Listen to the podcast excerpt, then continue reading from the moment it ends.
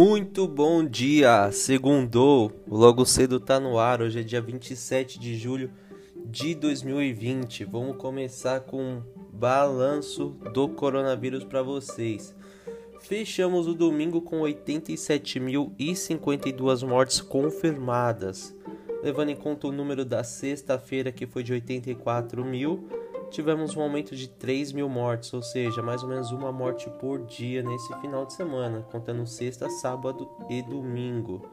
E chegamos ao número de 2.420.143 casos confirmados, né? Vamos vendo os efeitos da flexibilização e as pessoas não tomando cuidado. Nos Estados Unidos, a Moderna anunciou hoje cedo que começou os estudos em estágio avançado para avaliar sua candidata à vacina contra a Covid-19. Essa é a terceira e última fase de testes dessa vacina. Cerca de 30 mil voluntários adultos que não tiveram a doença respiratória causada pelo novo coronavírus receberão a vacina. Lembrando que essa pesquisa é apoiada pelo governo dos Estados Unidos. Aqui no Brasil, Apesar da proibição da Prefeitura do Rio de que os cariocas tomem banho de sol nas praias da cidade, em mais um fim de semana de sol e calor na orla, o rio lotou. Segundo a Guarda Municipal, até o fim da tarde de domingo, cerca de 400 pessoas haviam sido orientadas e retiradas da areia após a abordagem dos agentes municipais. A epidemia do coronavírus bateu um novo recorde nesse final de semana no Brasil, em um sinal de que ainda está longe do fim, estacionando num platô demasiadamente alto que desde o início do mês se mantém acima de mil mortes diárias. No sábado, a média móvel indicou 1.097 óbitos por dia ao longo de uma semana. 11 estados ainda, testemunham aumento no número diário de óbitos por Covid-19 em um cenário atribuído pelos cientistas ao afrouxamento excessivo e à desobediência às regras de isolamento social e à falta de coordenação pelo governo federal.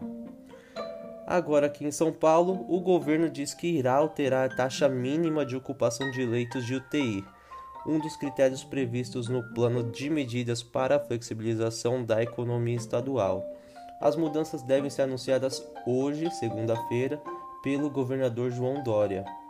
Segundo João Gabardo, coordenador executivo do Comitê de Saúde Estadual, a medida foi solicitada pela equipe técnica em função dos custos e da demanda de leitos para outras comodidades.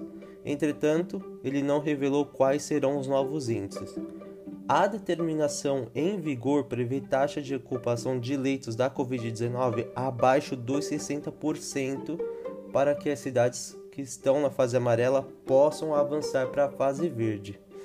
Então hoje nós vamos ter a notícia aí se a taxa de ocupação das UTIs vão ser abaixo dos 60% ou se ele vai aumentar. Provavelmente ele vai né, aumentar um pouquinho esse número, já que a cidade se mantém numa média de 64, 65% da ocupação das UTIs.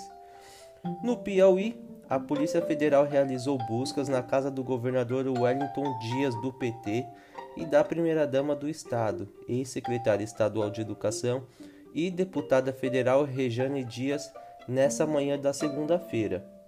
Além da casa, foram alvos de buscas o gabinete da primeira-dama em Brasília, empresas e casa do irmão da deputada, além da sede da Secretaria Estadual de Educação, a SEDUC, em Teresina. A suspeita é de um esquema criminoso para fraudar licitações de transporte escolar no estado. Essa é a terceira etapa da Operação Topic e, segundo a Polícia Federal, mesmo após as primeiras fases das investigações, o governo do estado continuou contratando as empresas suspeitas. A primeira fase da operação, a Polícia Federal cumpriu mandatos na sede da SEDUC e em outros 39 locais. Na segunda fase, batizada Operação Satélite, os policiais federais fizeram buscas no Palácio de Karnak, sede do governo estadual, e novamente na SEDUC. Segundo a PF, servidores públicos e empresários teriam se associado para superfaturar contratos de transporte escolar. A Polícia Federal não esclareceu quais as suspeitas que recaem sobre o governador ou sobre os irmãos de Rejane Dias. A Caixa Econômica Federal libera hoje o crédito dos novos saques do FGTS para os trabalhadores nascidos em maio. Para os trabalhadores nascidos em maio. Os pagamentos serão feitos em poupança digital da Caixa e, em um primeiro momento, os recursos estarão disponíveis apenas para pagamentos e compras por meio de cartão de débito virtual. Muito obrigado pela audiência de vocês. Fiz o resumão aí do final de semana e agora vou passar a bola para o Cauê para mandar tudo do mundo dos esportes, que foi bem agitado nesse final de semana com os estaduais. Muito obrigado e até mais.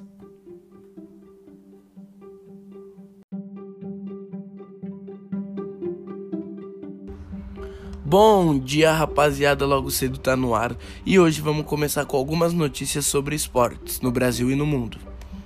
Em São Paulo, Corinthians vence, reverte situação complicada na reta final do Paulistão e avança às quartas de finais, graças à equipe de São Paulo.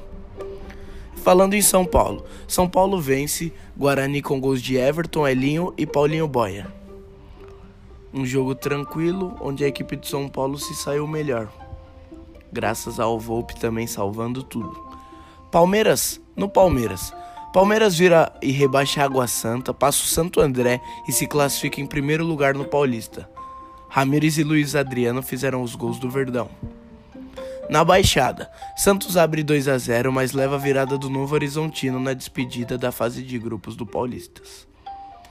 Já que acabou a fase de grupos, vamos ter as quartas de final, que serão o seguinte time: Santos e Ponte Preta, Palmeiras e Santo André, São Paulo e Mirassol Red Bull e Corinthians. E aí, qual jogo tá mais difícil? Vamos aguardar, hein? Vai pegar fogo. Na Europa, PSG vence final com gol de Neymar e é campeão da Copa da França. Mbappé sofre lesão feia e vira dúvida para próximos jogos.